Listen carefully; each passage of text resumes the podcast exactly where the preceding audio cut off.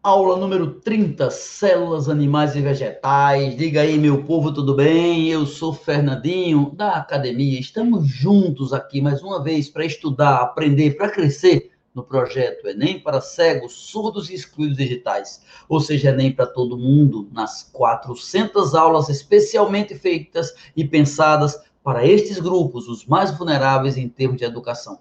Tudo de graça e multiplataforma. Para entender bem o projeto, clique no link da descrição deste vídeo no YouTube. Não esqueça de se inscrever. Para se inscrever, não precisa preencher nada, é só clicar no botãozinho vermelhinho, inscrever. Pronto. E clicar no sininho para ser avisado toda vez que a gente começar uma aula nova. Quando a gente der início a nova aula, você será notificado e avisado e pode assistir ao vivo. Todas as nossas aulas são ao vivo, como está sendo esta aula de agora, por exemplo. E eu aproveito o início dessa aula para falar de duas novidades importantes. Vem mais por aí. A primeira delas é isso que eu botei escrito aí, ó.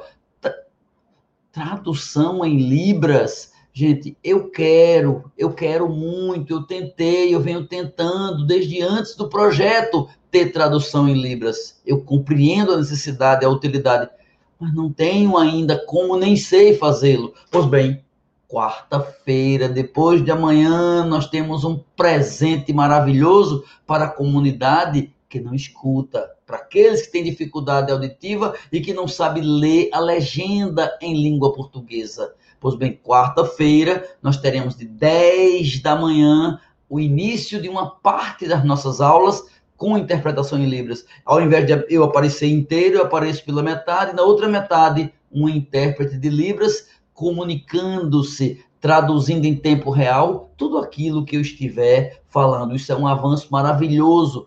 Que pena que eu não consigo fazer isso para todas as 400 aulas. Que pena que eu não tenho condição de estender mais do que o que eu estou fazendo. Mas é o que posso. Mas vamos lá. Vamos começar a nossa aula de. Sim, tem outra surpresa, outra coisa. Vamos lá. Haverá também a participação de um outro professor de biologia, professor Arthur, não nessas aulas aqui, mas num projeto paralelo irmão gêmeo desse, que vai ser sobre experimentos em biologia para essa mesma comunidade. Essas aulas do professor Arthur de experimentos vão ser uma por semana, ok? Na quarta-feira eu já vou anunciar isso. Então vamos lá, começando nossa aula de hoje, que será células animais e células vegetais. Vamos lá, minha gente. Estamos estudando as células. A última aula falamos que a célula procarionte, que é a célula bacteriana, é mil vezes menor que a célula eucarionte, que é a nossa célula, célula animal.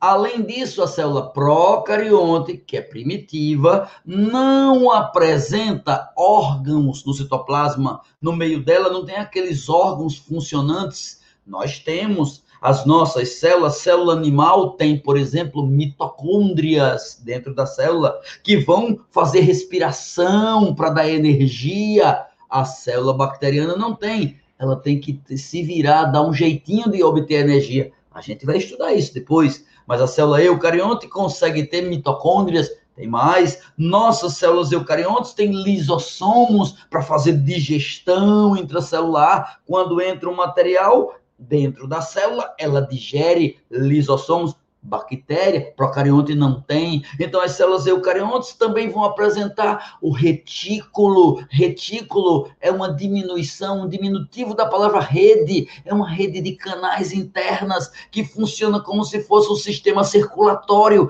que conduz o material dentro da célula. Eucarionte, procarionte não tem. Em resumo, procarionte não tem organoides. O único organoide que ela tem é aquele chamado ribossomo.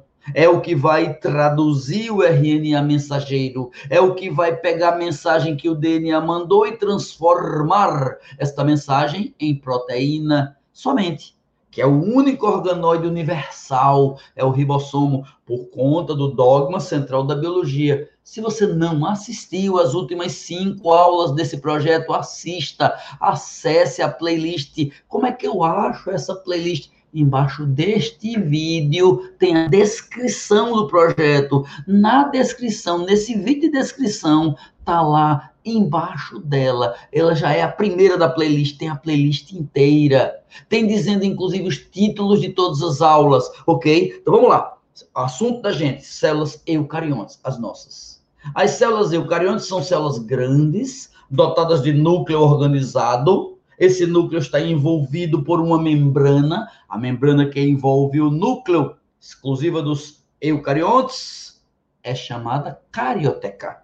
Mas não é só carioteca que célula eucarionte tem, não. Célula eucarionte tem organoides membranosos, como retículo, uma rede de canais que conduzem material dentro da célula.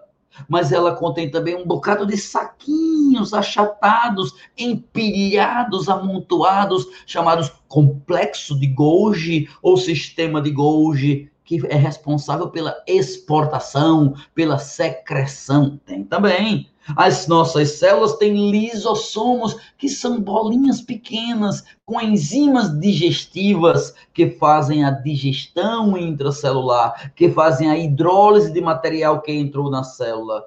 Tem ainda outras bolinhas do tamanho do lisossomo ou menor, são as bolinhas minúsculas com enzimas oxidantes, é, chamados peroxissomos, que também tem nas nossas células. Mas não tem só isso, tem mitocôndrias que transformam comida em energia, que fazem a respiração aeróbica.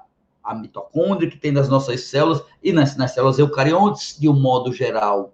Tem ainda um organoidezinho cheio de tubinhos, organoide microtubuloso, chamado centríolos, com microtúbulos, mas que nós vamos estudar noutra aula.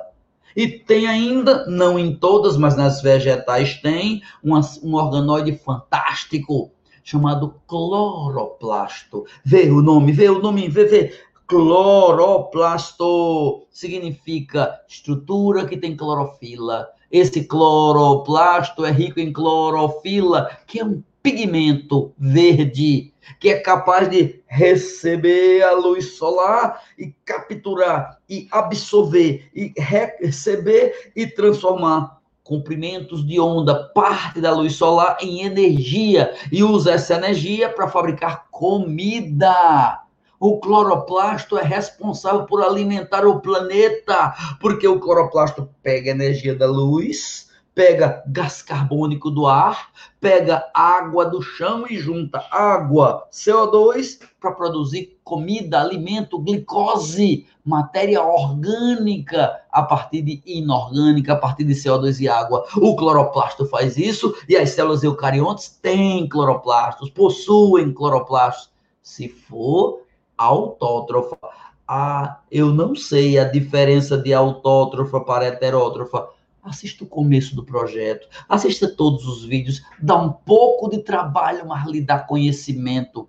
Autótrofa é aquela célula que é autocrescimento, autotrofo, quer dizer, autocrescimento, que ela é a responsável por si mesma, que ela captura energia da luz para fazer matéria inorgânica, como gás carbônico do ar e água, virar comida. Ela fabrica seu próprio alimento. As células vegetais, as algas, e nós, animais, somos heterótrofos, ou seja, o nosso trofos, o nosso crescimento depende de hetero, depende de outros, depende da comida.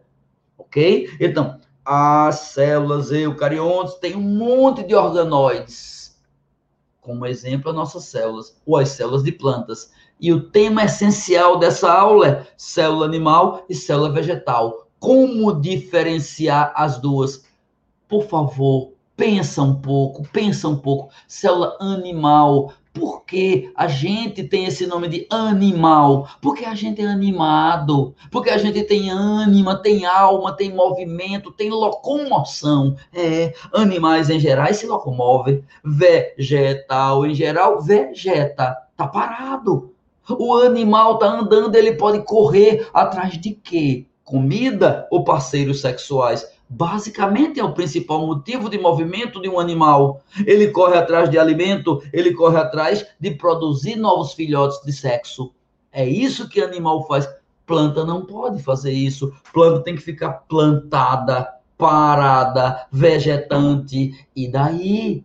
E daí que se ela fica parada em algum lugar, quem vai levar comida para ela? Ninguém. Aí ela própria fabrica sua comida. Como? Fotossíntese. Absorve a energia da luz, pega matéria inorgânica e produz comida. Então ela tem o cloroplasto. Diferença da célula animal para vegetal. A vegetal tem tudo que a animal tem e algo mais, o cloroplasto. Mas não é só isso. Ela fabrica comida durante o dia. Porque o cloroplasto tem clorofila que usa luz. É só durante o dia que ela consegue fabricar comida. Como é que ela vai viver à noite? Como é que ela vai ter comida à noite? Ela guarda comida. Ela tem uma bolsa gigante na sua célula, dentro da célula, chamada vacúolo de suco celular, onde ela guarda água, comida. Então ela guarda alimento, ela tem como produzir comida que animal não tem, como guardar a comida que animal não tem. Mas não passa por aí só. A célula vegetal fica parada, exposta ao sol, à chuva, ao frio, ao calor. Ela tem que estar mais protegida, até para proteger a comida tão nobre. Ela tem que ter proteção. Essa proteção que a célula vegetal tem é uma capinha de celulose chamada parede celular. Parede celular, membrana celulósica. Por fora da membrana plasmática tem a parede celular que é formada de celulose. Celulose que é um polissacarídeo que a gente estudou lá atrás, noutra aulinha. Lembra? E os polissacarídeos, e os polissacarídeos têm quitina, celulose, glicogênio e amido. Lá atrás. Celulose é um carboidrato, é um polissacarídeo que envolve as células vegetais, dando às plantas uma vantagem grande, uma utilidade grande. Qual é? É que celulose é uma substância que os animais não conseguem digerir facilmente. Animal não fabrica enzima, outras aulas que a gente já teve, enzimas para digerir celulose. Então o vegetal se sente bem protegido tendo essas três coisas, ó, cloroplasto, que o animal não tem, vacúolo de suco celular, que o animal não tem, e parede celular, que o animal não tem. Proteção armazenamento e fabricação de comida. Fora isso, ele tem tudo que a nossa célula, que a célula animal tem também. Essas são as diferenças que existem entre as células animais e as células vegetais. É isso, meu povo. Por enquanto é isso. Um grande abraço a todos e até a próxima. Avisa os seus amigos nesses próximos cinco minutinhos que eu vou tomar uma aguinha e daqui a pouco começo ao vivo mais uma aula sobre membrana plasmática é o nosso próximo assunto. Um abraço e até a próxima.